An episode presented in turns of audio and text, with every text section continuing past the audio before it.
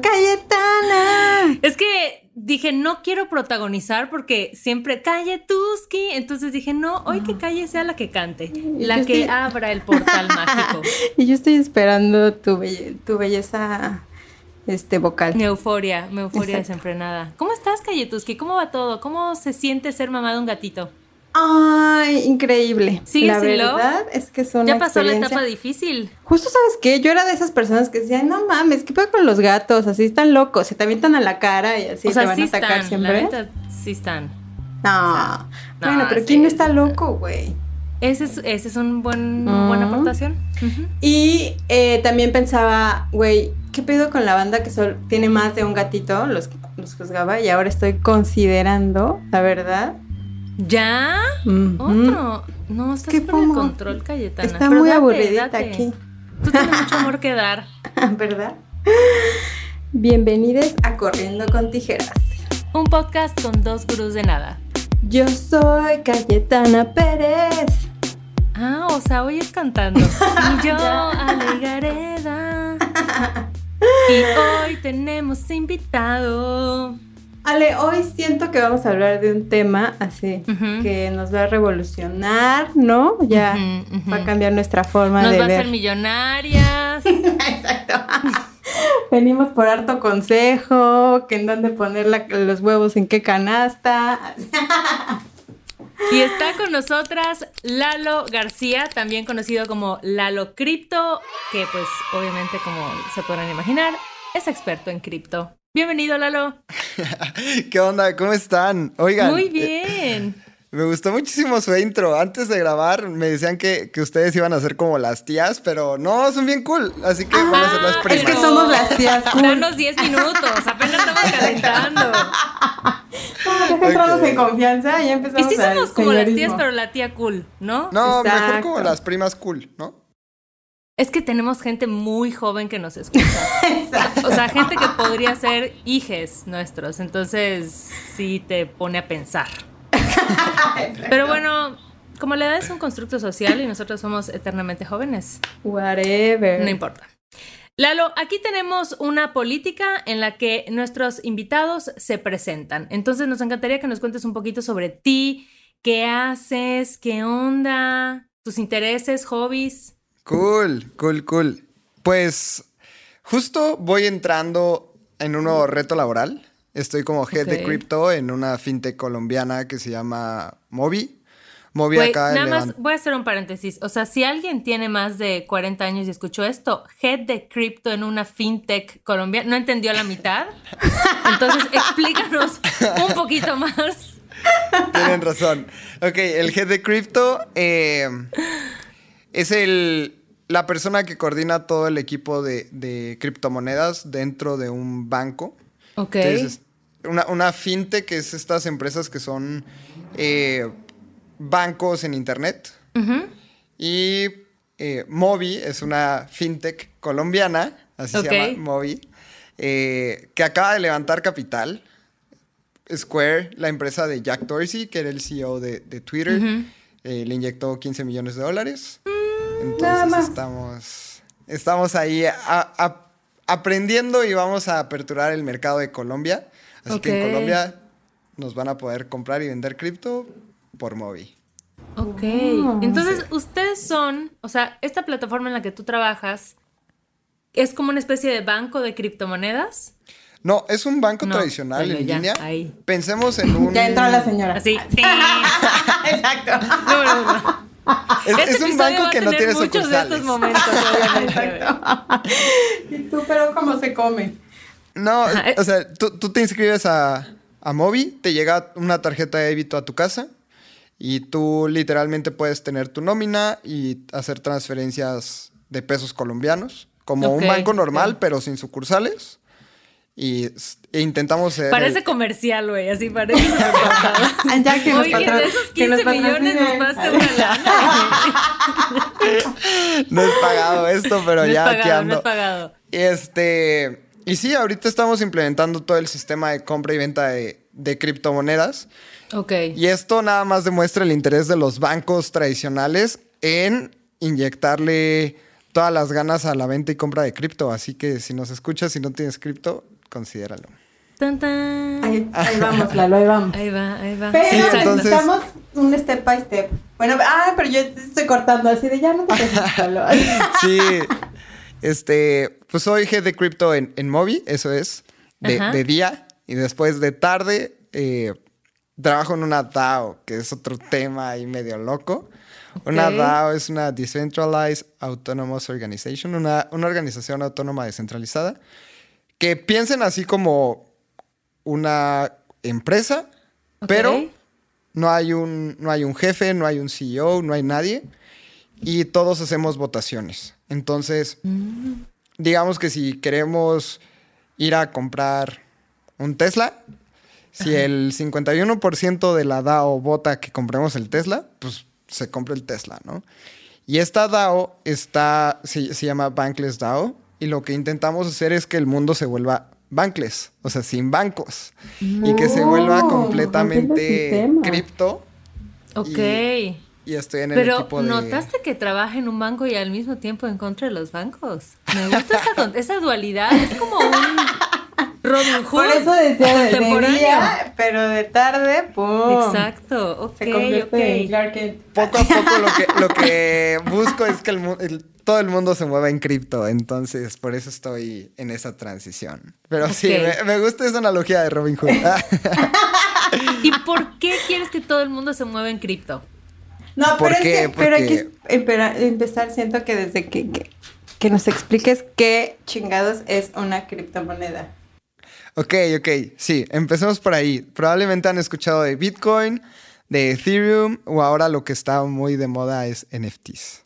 Eh, entonces, una criptomoneda literalmente es dinero digital, en donde podemos realmente ser dueños de nuestro dinero y podamos hacer transacciones o lo que queramos hacer con ello 24/7, 365 días del año. Ok.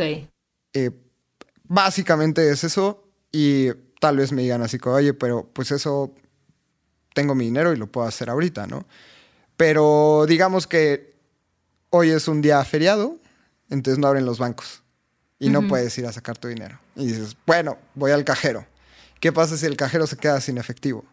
¿O qué pasa si estás en un lugar en donde no hay un banco y quieres hacer un pago? Eso es lo que buscamos nosotros al usar criptomonedas, es que tú puedas ser poseedor de ese dinero en cualquier momento. Y, y me gusta dar un ejemplo, porque de repente la gente dice, pues no le veo gran uso, pero por ejemplo en Afganistán, hace seis meses, cuando se sale eh, el gobierno de Estados Unidos y el ejército de Estados Unidos y entra este eh, gobierno totalitarista, eh, mucho más radical, que toda la gente, no sé si se acuerdan de las imágenes que todos querían salir de Afganistán, y había mucha gente que quería salir, pero fueron al banco a sacar su dinero para buscar la manera de salir y el banco estaba cerrado. ¿Cómo te sales de Afganistán si no tienes dinero? Y pues la gente se quedó encerrada. Entonces, realmente cuando tienes tu dinero en un banco, te tienes que pensar dos veces si el dinero realmente es tuyo, ¿no? Pero igual pareciera luego que en el mundo cripto, como que todo es muy abstracto, ¿no? Como que yo veo mucha banda que está invirtiendo en criptos y tiene sus carteras y así, pero es como un rollo de voy a hacer crecer mi dinero y que rinda, pero todavía no he visto necesariamente la transición a ya lo saco o lo paso a mi banco. O sea, ajá. ¿Cómo funciona eso? Sí, creo que aquí un dato también bien interesante es que estamos bien temprano en el ecosistema. De repente la gente dice, no, es que ya se me fue el tren de las yo que criptomonedas. ya voy tarde. No, están súper a tiempo. en cripto. Así. Me encanta este dato porque ahorita tenemos, la, la gente que usa criptomonedas es la misma, es el mismo número que la gente que utilizaba el Internet en 1997. Entonces estamos en Mm. Son los early adopters. Early adopters, completamente. Ok. Entonces, sí es, es difícil poder transaccionar en el día a día con cripto. Pero, por ejemplo, yo cuando entré a Mobi, una de las condiciones fue, yo quiero recibir mi, mi salario completo con criptomonedas. y ok. así fue. Entonces, yo ya vivo completamente bankless. que era lo que estábamos platicando hace rato. ¿Y cómo, le haces con Hacienda? Pago impuestos.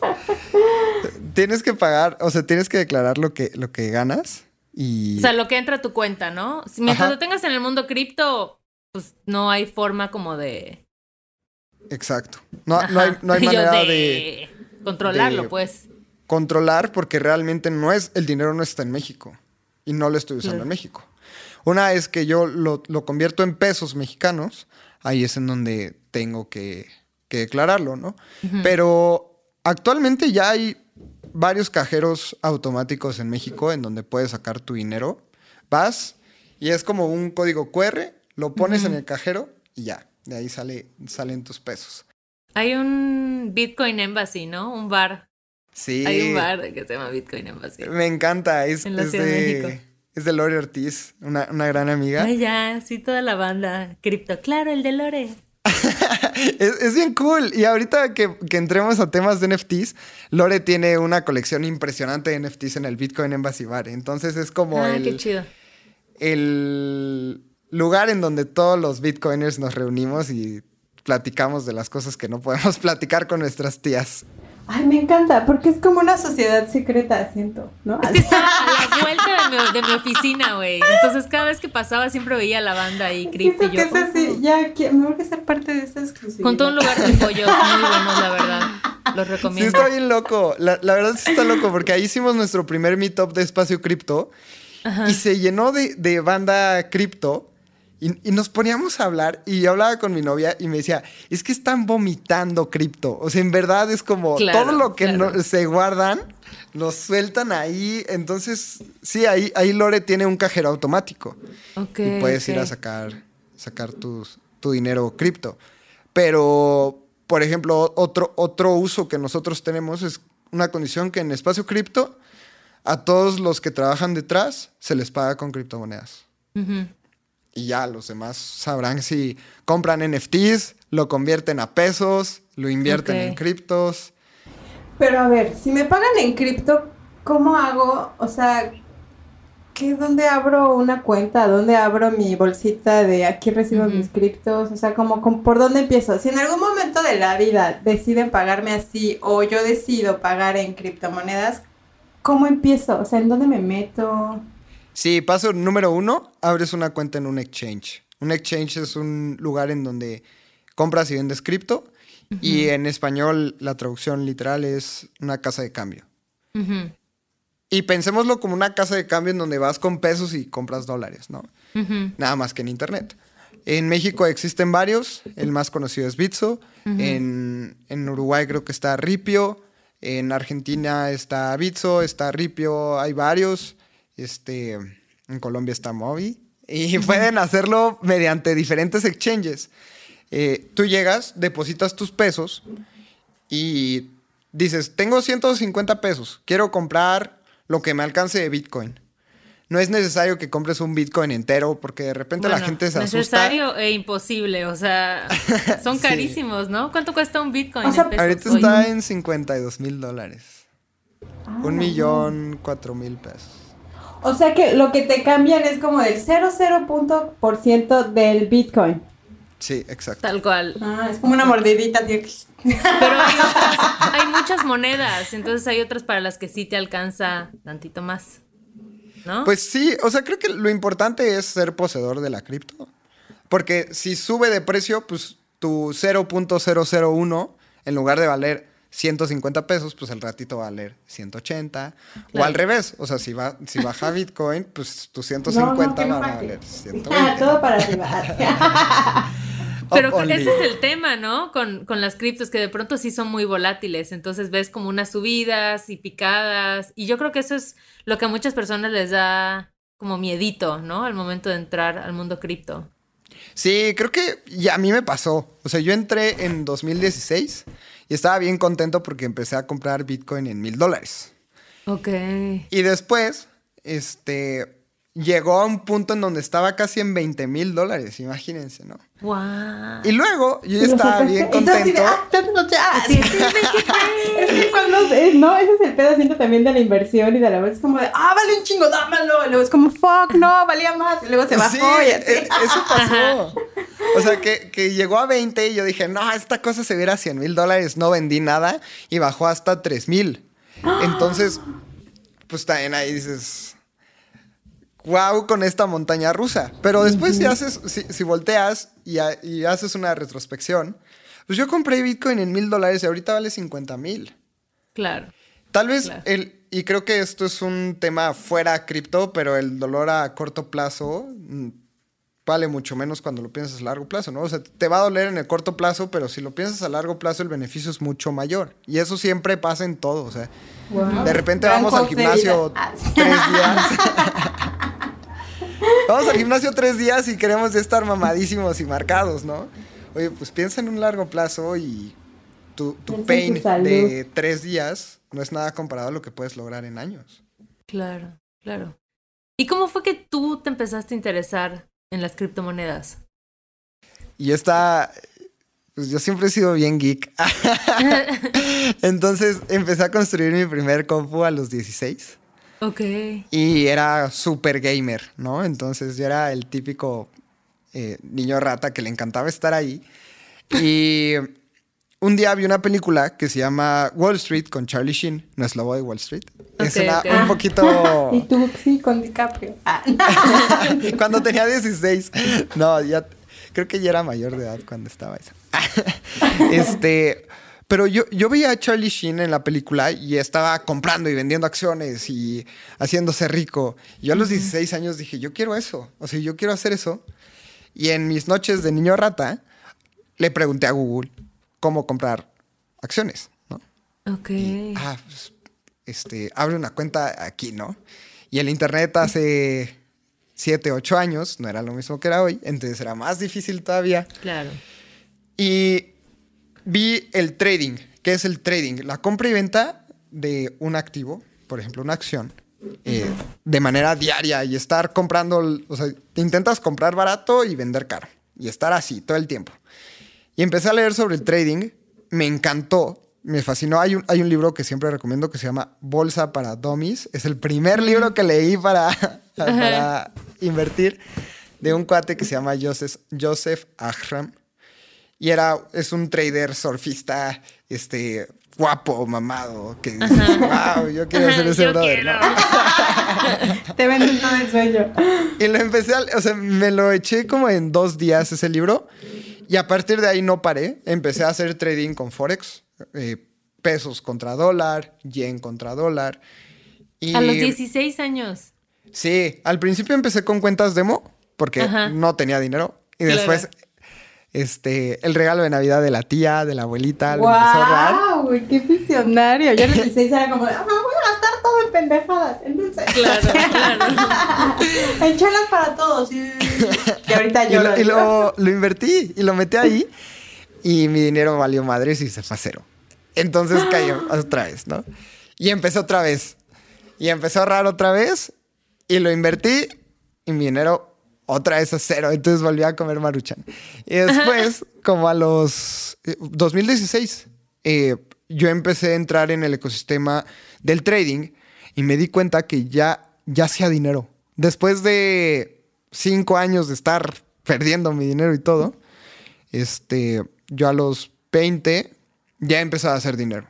Entonces, después me di cuenta que, que habían millones de computadoras conectadas, mucho mejores que yo, porque yo soy un humano y las computadoras tienen algoritmos que hacían eso. Y me dije, pues tengo que ser una computadora de esas. Y aprendí a programar en plataformas como YouTube, eh, Udemy, cosas así. Nunca, nunca fui a la escuela de programación ni nada. Y programé un algoritmo y esa cosa ya compraba y vendía por mí. Entonces me pude enfocar y me di cuenta de, de Bitcoin. Todo mi dinero lo metí a Bitcoin así, ya, ¡tas! Aquí está Bitcoin. Y a partir de ahí ha sido una montaña rusa impresionante el ecosistema cripto. Y ya tengo como cuatro años viviendo de, de, de las criptomonedas. eh, godineo, porque me encanta godinear y me encanta el... O sea, mi misión es ayudar a la gente que se vuelva bankless, ¿no? Y hacer cripto fácil. Entonces, la manera más fácil de hacerlo es desde adentro, desde un banco que quiere vender cripto, este, desde un podcast que quiere educar a gente de cripto y ya, o sea, ese ha sido el, el gran camino. Oh, wow. No, no, no, muy aplicadito, la verdad. y yo así de lo peor en mis finanzas. y si hay historias, ¿no? Hay como mil historias así de, ay, este chavito este, de 15 años que su abuela le regaló no sé cuánto de dinero y compró una, un Bitcoin y ahora es multimillonario y tú. Bien cabrón, ajá. y en ese momento a ti no te prende la chispa. creo, es que en verdad creo que, creo que aquí hay un tema que podemos hablar bien interesante porque los niños son tan ingenuos que, ven las cosas fáciles y lo ejecutan. Claro, claro. Y eso pasa, ¿no? hay un proyecto de NFTs, voy a entrar rapidísimo. Un NFT es algo no fungible, por ejemplo, eh, no sé, si yo tengo una, una, playera de Messi, la número 10, y voy a Adidas y quiero una playera de Messi talla M, pues hay un montón. Van a haber 100, 200, 300. Pero ¿qué pasa si yo les digo que tengo la playera con la que Messi hizo campeona a Argentina en la Copa Oro? Bueno, en, y, la firmó, no es la Copa Oro, pero no me importa. Y la firmó así, hizo su autógrafo y les digo, oigan, tengo esta playera con el autógrafo de Messi, con la que ganó la Copa, y solo hay una, porque es, la que Messi está abusando. Entonces eso hace que el valor de esa playera pues valga más que la que, la que está en Adidas. Ahora imagínense eso, pero en el ecosistema digital. Eh, una imagen, un arte, que, tú le tomes screenshot a la Mona Lisa no te hace dueño de la Mona Lisa. Y estos son los NFTs. Son imágenes en las que yo soy el único dueño de esa imagen y eso me hace que puedo vender las regalías de esa imagen, que puedo apoyar al artista que está detrás. Por ejemplo, si yo le compro un, un cuadro, un arte a a Cayetana. Por favor. Este, arroba relájate en chino. Tengo un chino. pues le estoy dando dinero y estoy apoyando su arte y además me gusta. Y hay artistas de NFTs impresionantes, ¿no? Entonces hay, hay, un chavito que se llama Shamdu, que tiene 16 años y estaba en su compu y estaba platicando con su hermano y le dice, güey, yo quiero ese NFT que vale 20 mil dólares. Y su hermano le dijo, no tienes dinero. Oye, pero ¿qué, pasa si hacemos una vaquita y entre un chingo de personas aportamos un dólar y pues 20 mil personas que aporten un dólar compramos ese NFT? Y pues su hermano le dijo, güey, estás loco, a ver, hazlo. Entonces Shamdu se mete en, en, internet y pone, oigan, ¿qué pasa si hacemos un proyecto en donde todos aportamos 100 dólares y 10 mil personas aportaron 100 dólares y Shamdu empezó con 100 mil dólares a comprar NFTs. Ok. es, un niño de 16 años que lo vio muy fácil. y de repente nosotros pensamos en que no, es que está bien difícil porque a quién le voy a pedir dinero, etc. Y pues este cuate hace cosas impresionantes. Compra arte de 2 millones de dólares y lo reparte. Entonces, por ejemplo, yo estoy, yo estoy en ese grupo, yo aporté dinero somos 10.000 personas que estamos en este grupo y, este, y todos somos dueños de un cachito de un arte que no nos alcanza para comprar. O sea, 10 millones de dólares compramos un, cuadro de un cuate que se llama Beeple que cuesta como un millón de dólares, creo. O algo así. Y nos dio un, un cachito y lo que nosotros hacemos es oigan, ya subió de precio el arte de Beeple, vamos a venderlo. Y lo vendemos en lugar de un millón, en un millón doscientos. Y con eso compramos más y más y más arte. Pero detrás de, esta, de este sistema está un niño de 16 años que se le hizo muy fácil y realmente no es tan difícil. Nos lo complicamos nosotros. Es que sabes que siento que igual em, cambia, cambia mucho tu relación y tu forma de ver el dinero.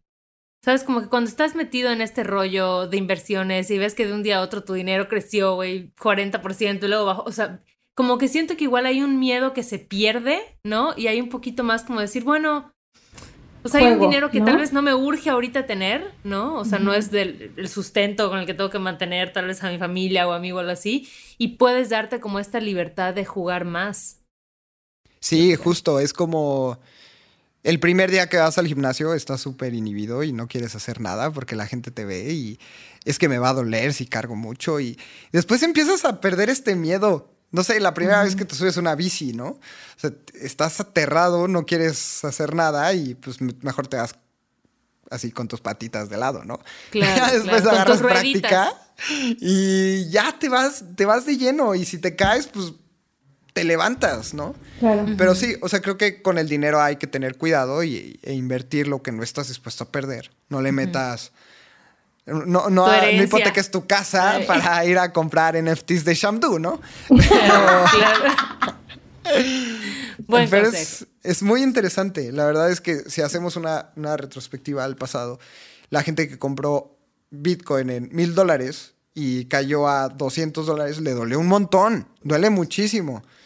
Pero si tú piensas a largo plazo en, assets que realmente crees que van a subir, pues no es tan diferente al mercado de valores. Si tú compras una acción de Bimbo y Bimbo mañana cae, pues crees que, que en dos, tres semanas pueda volver a subir. Y es, es lo mismo. Nada más que en el ecosistema cripto todavía estamos como en el lejano oeste, en donde alguien te puede comprar una acción en donde pues son tres pelados y te venden el, paraíso, ¿no? Hay que tener mucho cuidado cuando invertimos en cripto porque cualquier persona te puede vender lo que sea. Por ejemplo, Bitcoin es, un, activo que ya hasta gobiernos como el gobierno de El Salvador tiene. Eh, miles y millones de empresas ya tienen Bitcoin. Y tal vez es menos arriesgado comprar Bitcoin que, que Dogecoin o Shiba Coin, estas monedas de perritos, ¿no? ¿Qué es por lo que más tiempo tiene? ¿O... Bitcoin fue la primera. Se creó en 2018 por un creador, creadora no o un grupo tanto, de personas. O sea, sí está muy verde este rollo. Yo pensé que llevaba más tiempo. Perdón, 2008, 2008. Dije ah, 18, ¿verdad? Y yo, 2018 fue ayer. 2008. No. Cayetano, estamos a tiempo. Ahora. Y yo, WW. no, perdón, 2008. Quiero cripto. No, pero aún así es. Es súper poquito. Es poco. Es poco. Exacto. Sí, sí, sí. lo creó un un grupo de personas, un creador, creadora, creadore, no sabemos quién fue, que se llama Satoshi Nakamoto. Y es como ponerte Juan Pérez en, China, Japón, no sé, disculpen mi ignorancia, pero eh, Satoshi Nakamoto crea un, un, papel que se llama White Paper, en donde nueve, en nueve hojas explica qué es Bitcoin y empieza a peer-to-peer -peer cash Electronic System. Y este cuate desaparece de la nada. Me Crea... esas como leyendas, ¿no? Es como Jesús. ¿No? No, es súper interesante porque no hay nadie detrás. O sea, no, hay un CEO, no hay un creador. es este cuate que creó Bitcoin.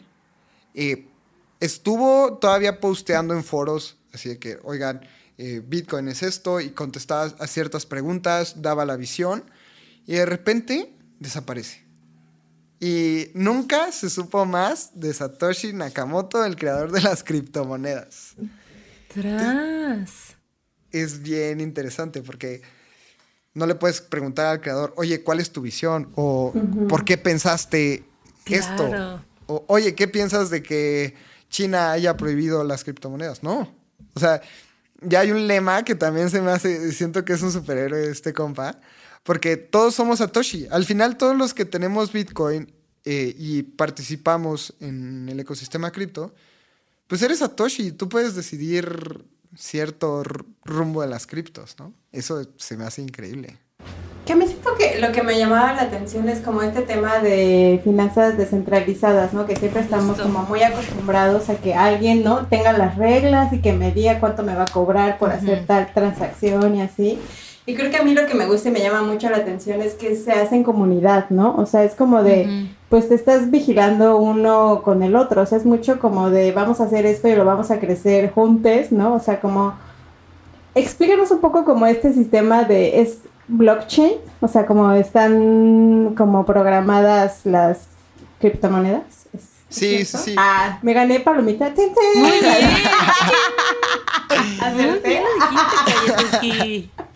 Sí, o sea, como su nombre lo dice, es una cadena de bloques. Entonces, si tú y yo hacemos una transacción, se va a un bloque y entra este sistema de, mineros. Los mineros son ah, personas. Quiero poner mi compo en minar.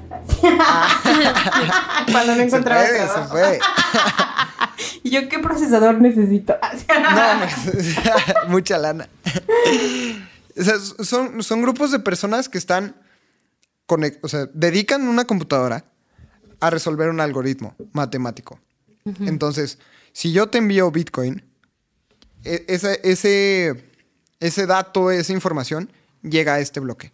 Y muchos mineros están intentando resolver el algoritmo matemático para que yo te mande dinero a ti. Cada 10 minutos se resuelve este bloque. Por. Porque así dijo Satoshi que se iba a hacer. Ok. Y el minero, que puede ser cualquier persona en el mundo, que resuelva este problema matemático, se va a llevar una recompensa en Bitcoin. Entonces él se lleva su dinerito y la transacción se lleva a cabo. Y se agrega al bloque anterior. Entonces por eso se llama cadena de bloques, en donde todas las transacciones quedan en esta cadena gigantesca de información. Entonces podemos ver la transacción que yo le hice a mi papá en 2018 y podemos ver cuánto Bitcoin le mandó Lalo a mi papá. O sea, todas esas personas que dicen que mm. Bitcoin es anónimo están muy equivocadas porque podemos ver exactamente cuánto le mandé yo a, tal persona, ¿no? Y, y, así es como funciona. Es completamente transparente. Obviamente, pues hay, hay un código detrás, ¿no? O sea, yo, yo no... Cuando yo mando dinero no dice, Lalo García envió dinero a Juan Pérez. Pero sí está mi, mi, pues mi número, mi dirección. ¿Como tu usuario? Clark Kent. Está mi dirección detrás. Burbujita 96. Estrellita 24. está, está bien interesante, me encanta. La verdad es que es así y es completamente transparente. 24-7 Nunca, nunca se ha caído la red de Bitcoin y no, probablemente nunca se vaya a caer porque lo que tienes que hacer es hackear todas las computadoras o, mm. un apagón mundial, cosas así súper locas. Apocalípticas, ok. Apocalípticas. Eh, pero el sistema de Bitcoin nunca se ha caído, a comparación de que luego escuchamos de que, ah, se cayó tal banco, ¿no? O tal banco dejó de funcionar. Yo pensando en mi banco así. Ah".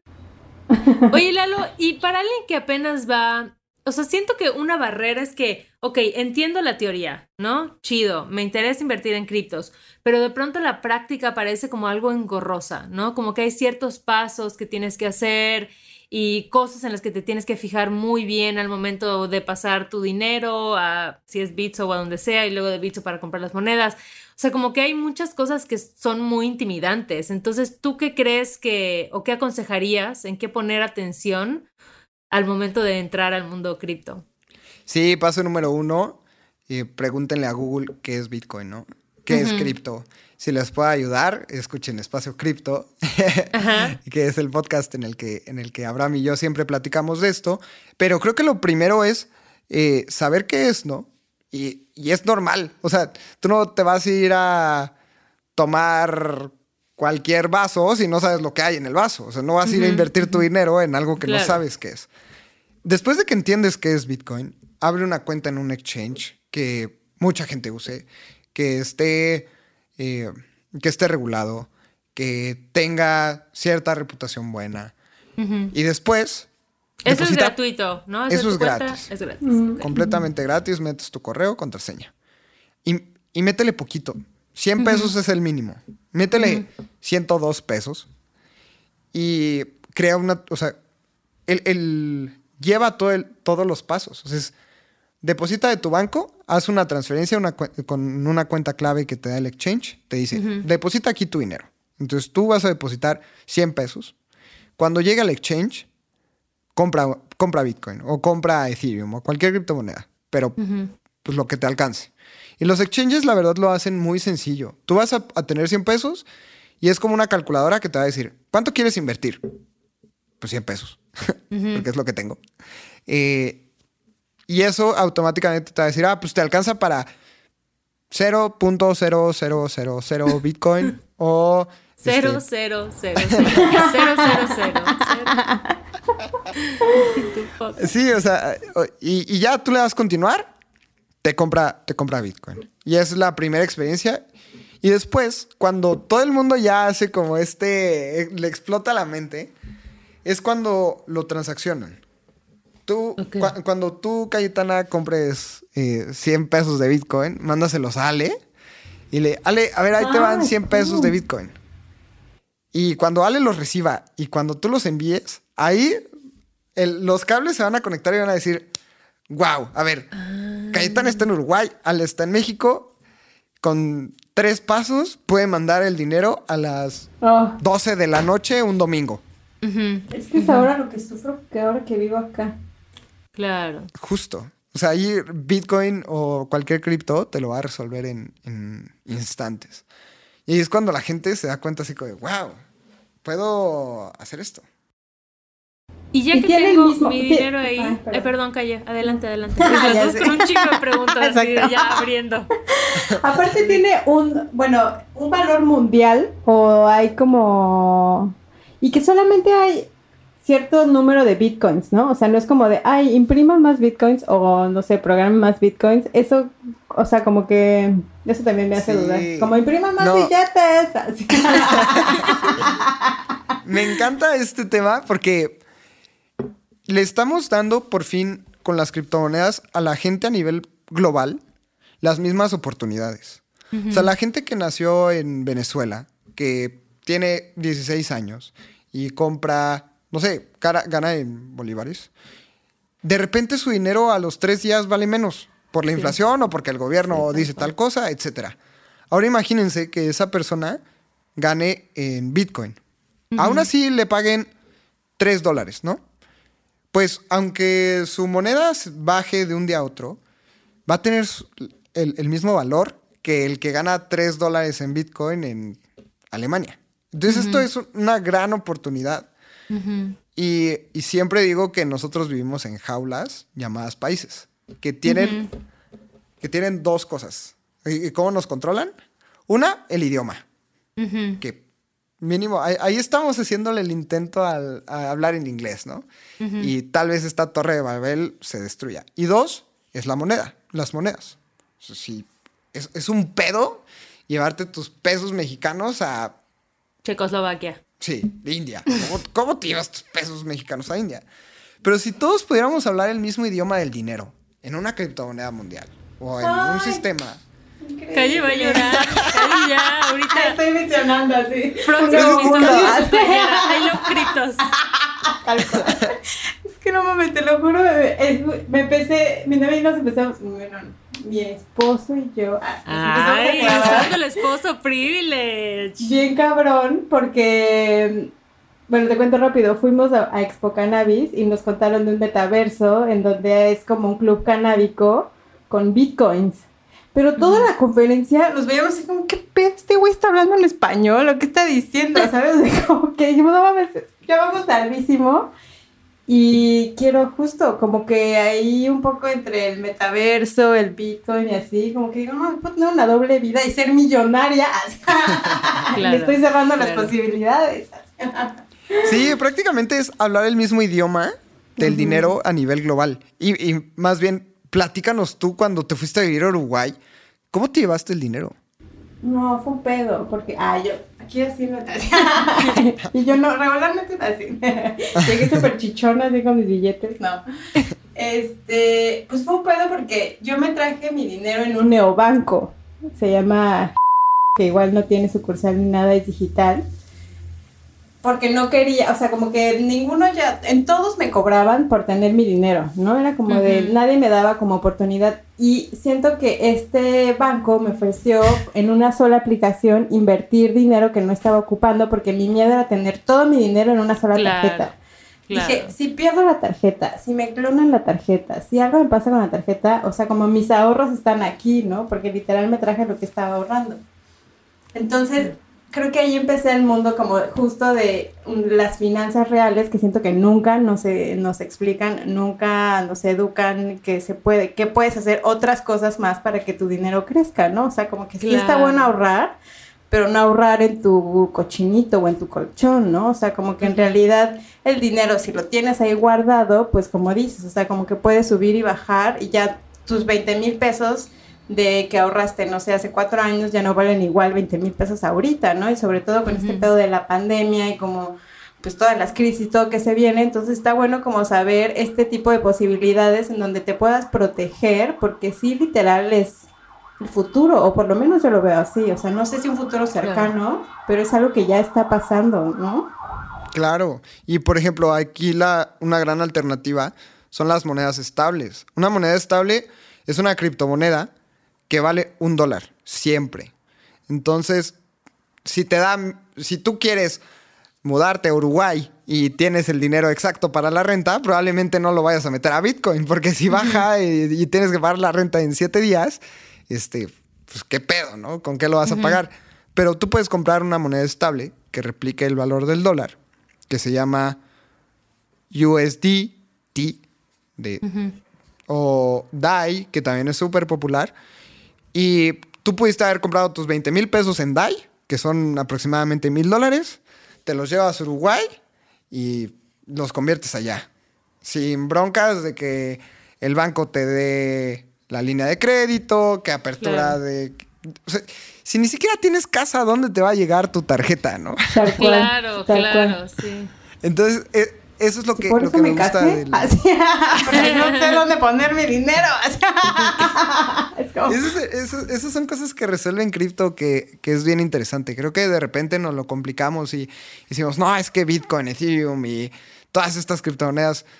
Pues no, o sea, creo que resuelven el idioma del dinero de una manera mucho más sencilla que si te haces una transferencia a Swift y háblale a tu banco y que el Swift internacional y... no, aquí cada quien es dueño de sus finanzas.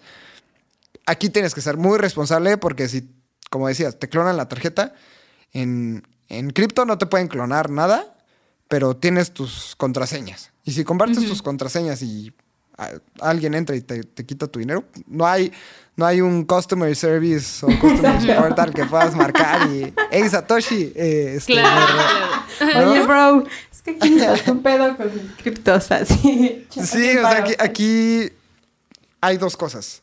Libertad o seguridad. ¿Qué quieres? Si quieres seguridad, entonces pues tu banco te va a tener bien amarradote porque te detectan que estás en Uruguay y qué pedo, ¿no? O sea, tú gastas en México siempre, gastaste en Uruguay, no te voy a dejar gastar. Entonces no tienes libertad. Si quieres libertad... Control, control, control. Sé, sé dueño de tu dinero. Y no hay, no va a haber nadie que no, no va a estar papi gobierno, no va a estar papi banco, y tú vas a ser el único dueño. Oh, abajo el sistema. abajo el sistema. el, heteropatriarcado capitalista, este, capitalista. bancario, etcétera, etcétera. Ay, Lalo, pues qué chido. Muchas gracias por conversarnos. Todavía no nos vamos a despedir de ti porque me encantaría que nos platiques un poquito más sobre los NFTs en nuestro tiempo extra de Patreon. Pero antes de despedirnos de toda la gente que nos ha escuchado hasta acá, cuéntanos dónde te pueden encontrar, dónde pueden seguir em, leyendo o conociendo más sobre las criptos. Sí, claro. Eh, tengo, tengo un podcast con, con, Abraham, mi socio, que se llama Espacio Cripto. Nos pueden escuchar en Spotify, este, todas las plataformas de audio. No estamos en YouTube todavía. Em, vamos a crear eh, videos de YouTube que se van a llamar eh, desde cero. Entonces, Bitcoin desde cero. Así que esos videos se los vas a poder compartir a tu tía, que no sabe nada, y espero, espero poder explicarlo de una manera sencilla. Eh, también escribimos dos newsletters a la semana. Uno, Abraham y yo hablamos de temas súper libres, por ejemplo, yo hablé de mi experiencia trabajando en Bitso, porque yo antes trabajaba en Bitso y todo lo que aprendí en Bitso. Y los jueves sacamos un newsletter, un newsletter que la comunidad escribe del ecosistema cripto. Entonces.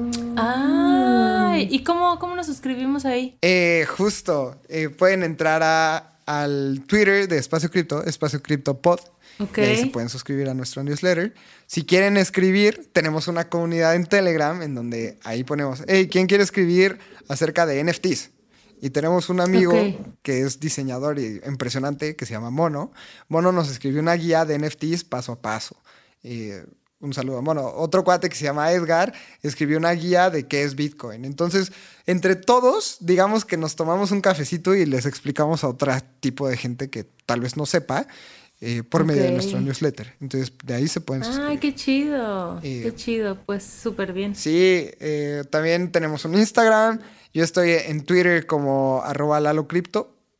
Y ahí, ahí pueden preguntarme todo lo que quieran del ecosistema de las criptomonedas. Ay, me vas a tener mensaje directo.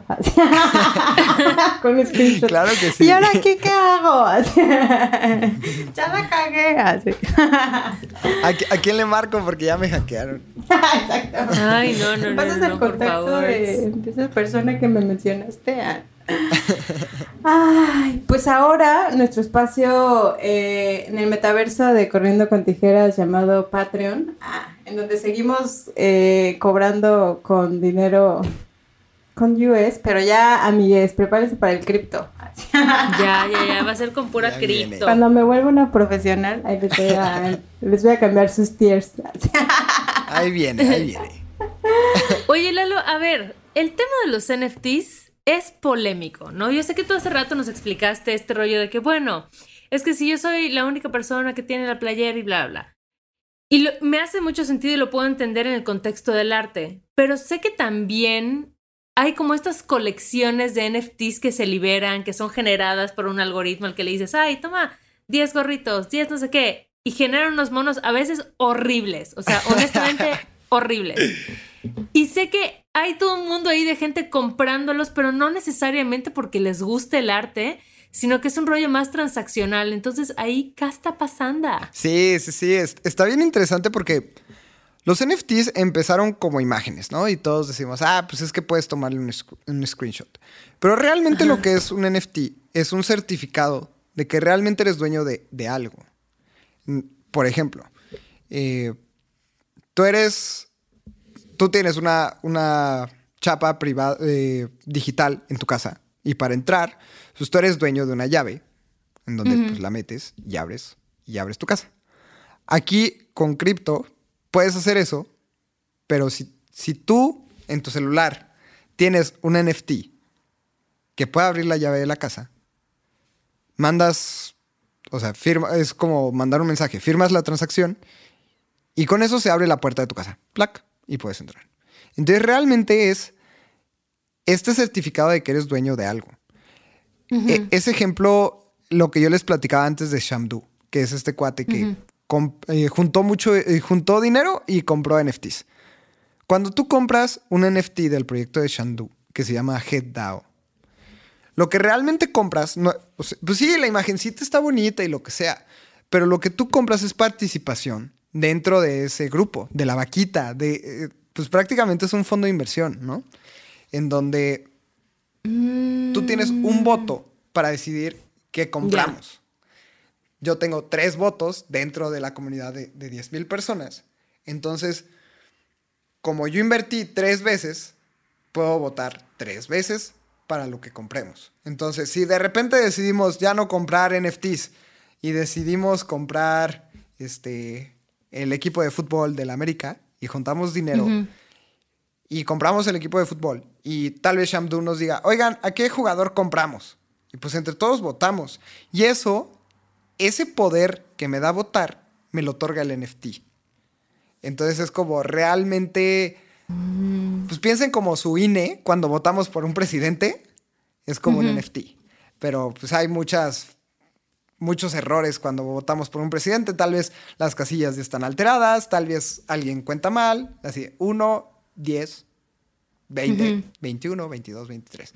Y aquí, como está en el blockchain y es transparente y no, no es hackeable, pues no podemos decir, ah, Lalo votó 50 veces porque compremos el equipo del América. A mí me van a mandar a la chingada, ¿no?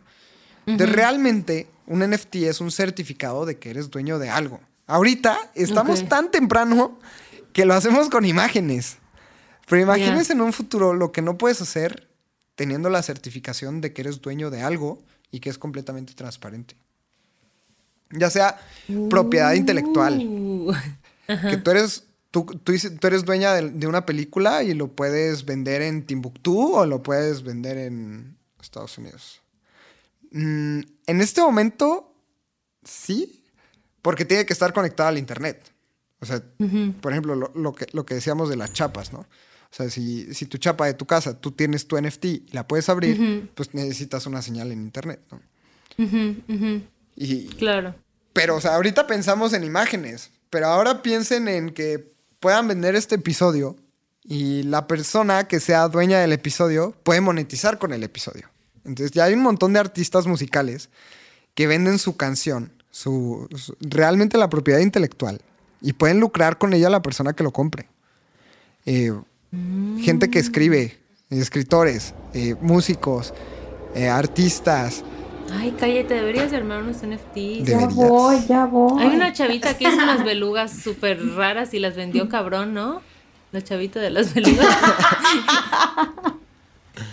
Es que, es que mi pareja es súper clavado de los NFTs y de las criptos y me dice, ay, acabo de comprar esto y yo, está horrible, así como, ¿sabes? Como, ¿por qué? No entiendo por qué la gente está comprando esas cosas.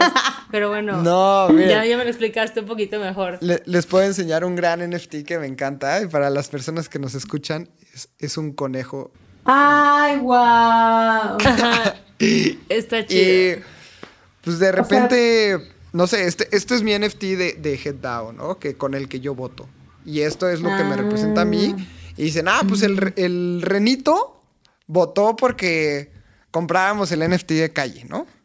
O okay, el okay. Renito votó porque no gastemos este mes y mejor lo ahorremos. ¿Y quién propone qué comprar? Eso iba a preguntar. Eh, uh -huh. Hay un equipo, tal vez 15 personas dicen, oigan, este, hay, hay un canal en donde todos escribimos, oigan, ¿qué pasa si compramos este en Discord? El arte de calle en, en Discord. Ajá. Eh, Yo propongo entonces hay un equipo que va listando esas propuestas y dice, oigan, un montón de gente nos está pidiendo comprar el NFT de calle.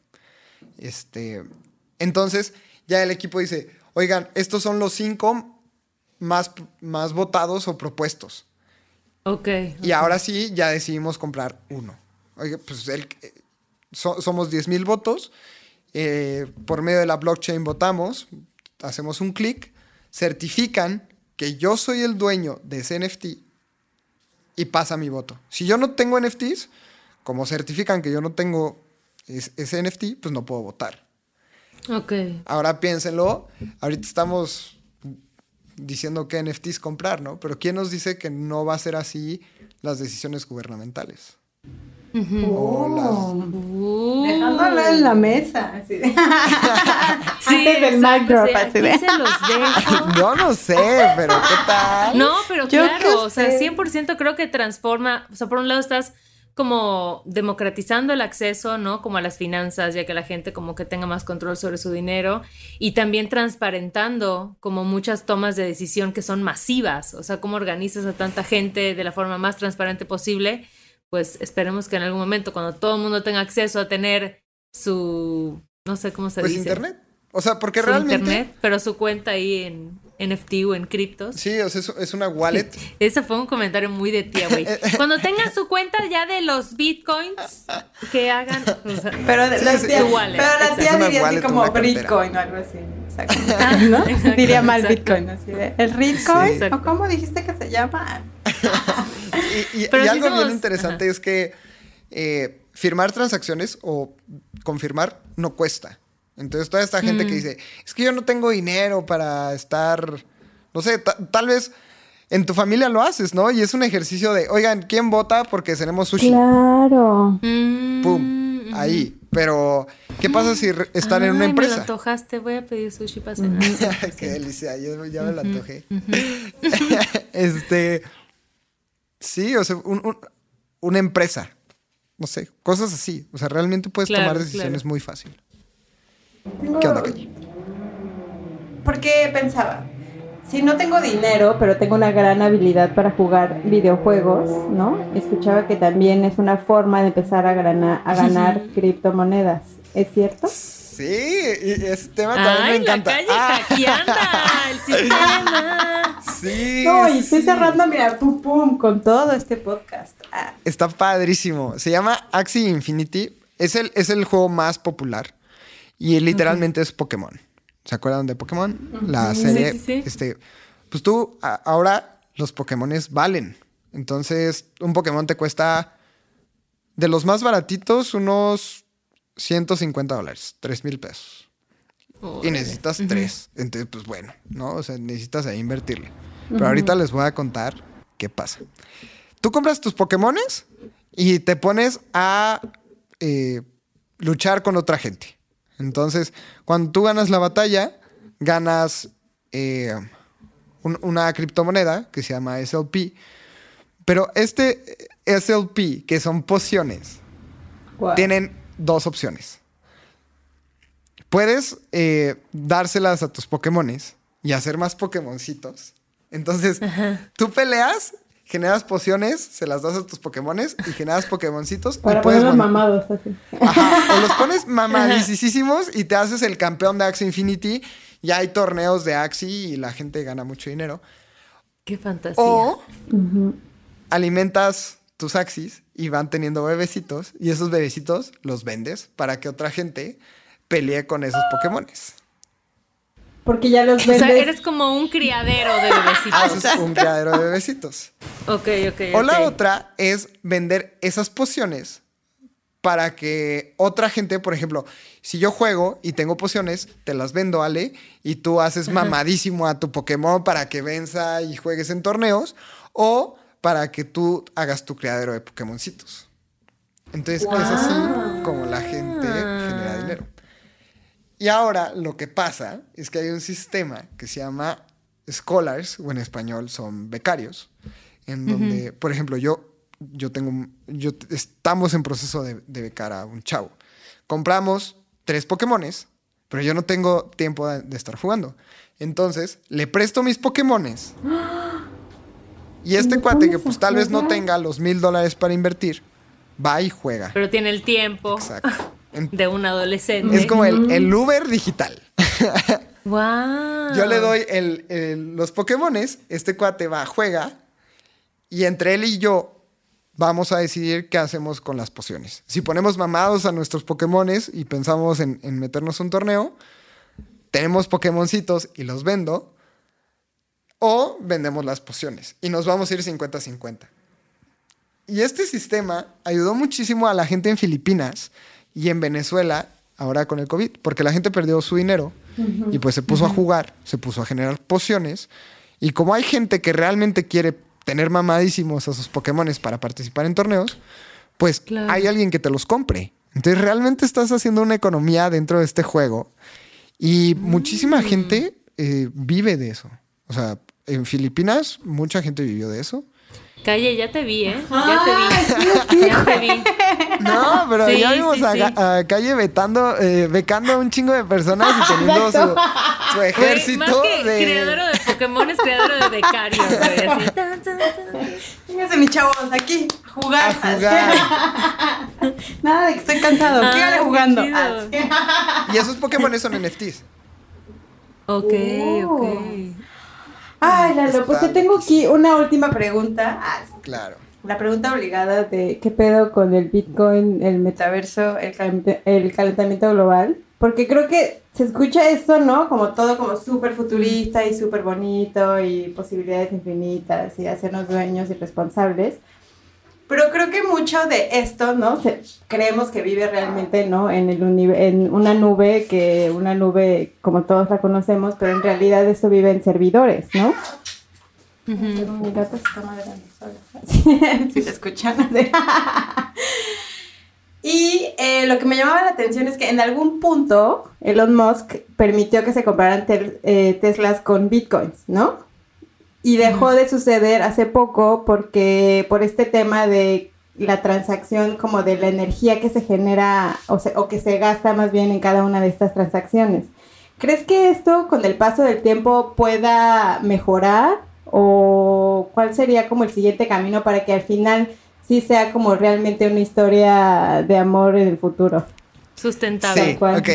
este tema está bien interesante porque cuando Satoshi creó Bitcoin, algo que le da valor a, Bitcoin es lo que te cuesta minarlo, lo que te cuesta generarlo. Entonces estábamos platicando de estas personas que están eh, todo el día conectadas o, tienen muchísimas computadoras conectadas buscando descifrar el algoritmo para ayudar a las transacciones y ganarse Bitcoin. Estas personas invierten en computadoras carísimas, en luz eléctrica e internet. Entonces, eso fue lo primero que le dio un valor a Bitcoin, porque cuando tú lo empezabas a minar, como tú ya habías invertido en esto, pues no lo podías regalar. Mínimo tenías que sacarle un dólar, dos dólares para pagar tu computadora y la luz. Y así es como lo pensó Satoshi. Eh, después nos empezamos a preocupar todos por el calentamiento global. Y hay una estadística que el 40%, alrededor del 30 y el 40% de todos los bitcoins minados vienen de energía renovable. Entonces, los mineros mm. están súper a la vanguardia de esto. También porque es negocio. es mucho más rentable poner tus paneles solares a estarle pagando la luz al gobierno. Claro. Entonces, creo que esta opinión de de Elon Musk era más un tema de marketing, etcétera, que que tal vez puede ser manipulación de mercado. Sí, no, ya.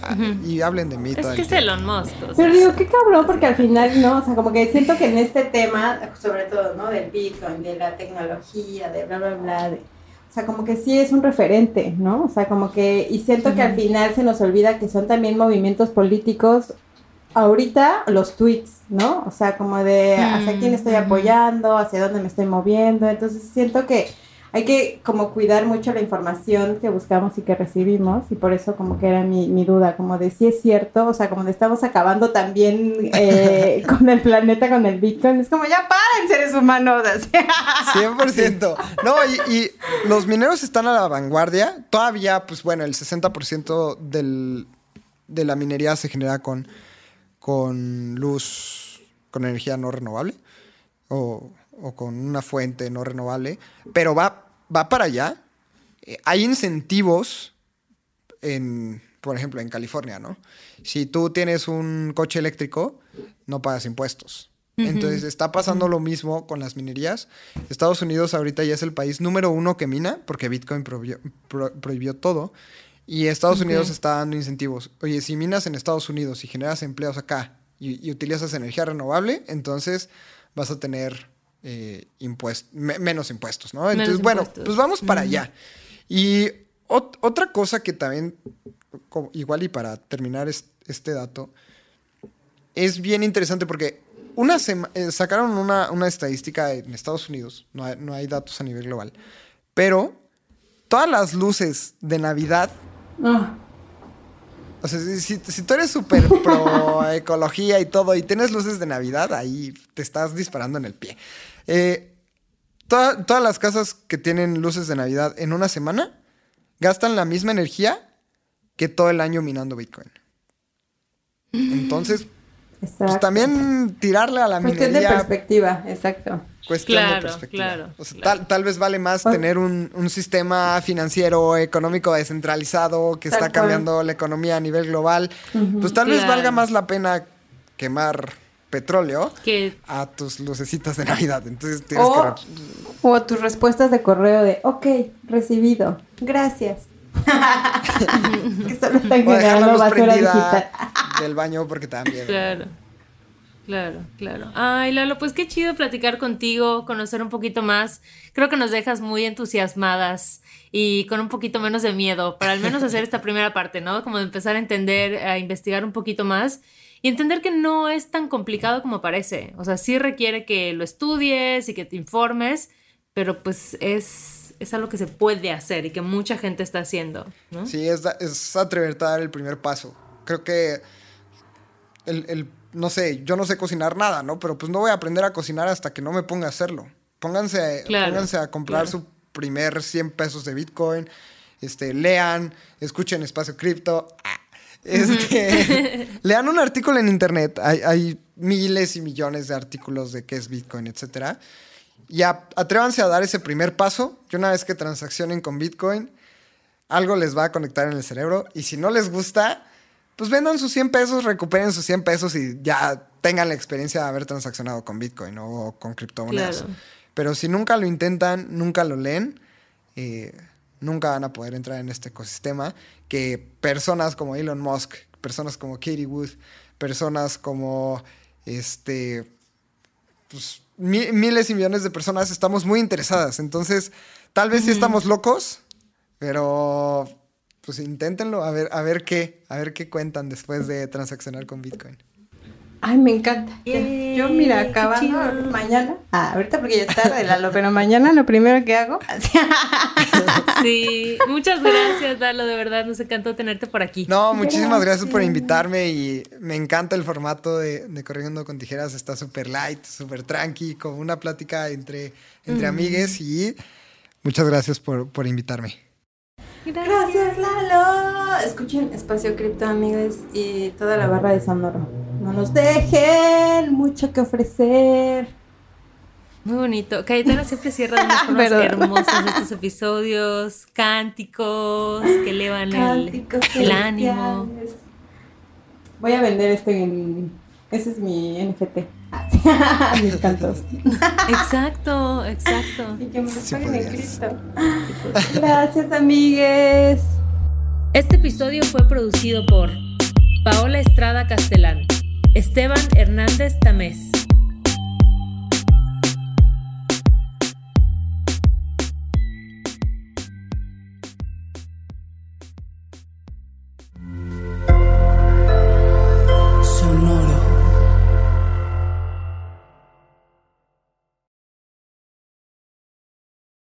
With the Lucky Land slots, you can get lucky just about anywhere.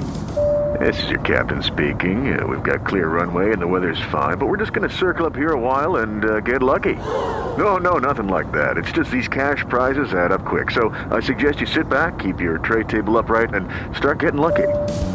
Play for free at LuckyLandSlots.com. Are you feeling lucky? No purchase necessary. Void where prohibited by law. 18 plus terms and conditions apply. See website for details.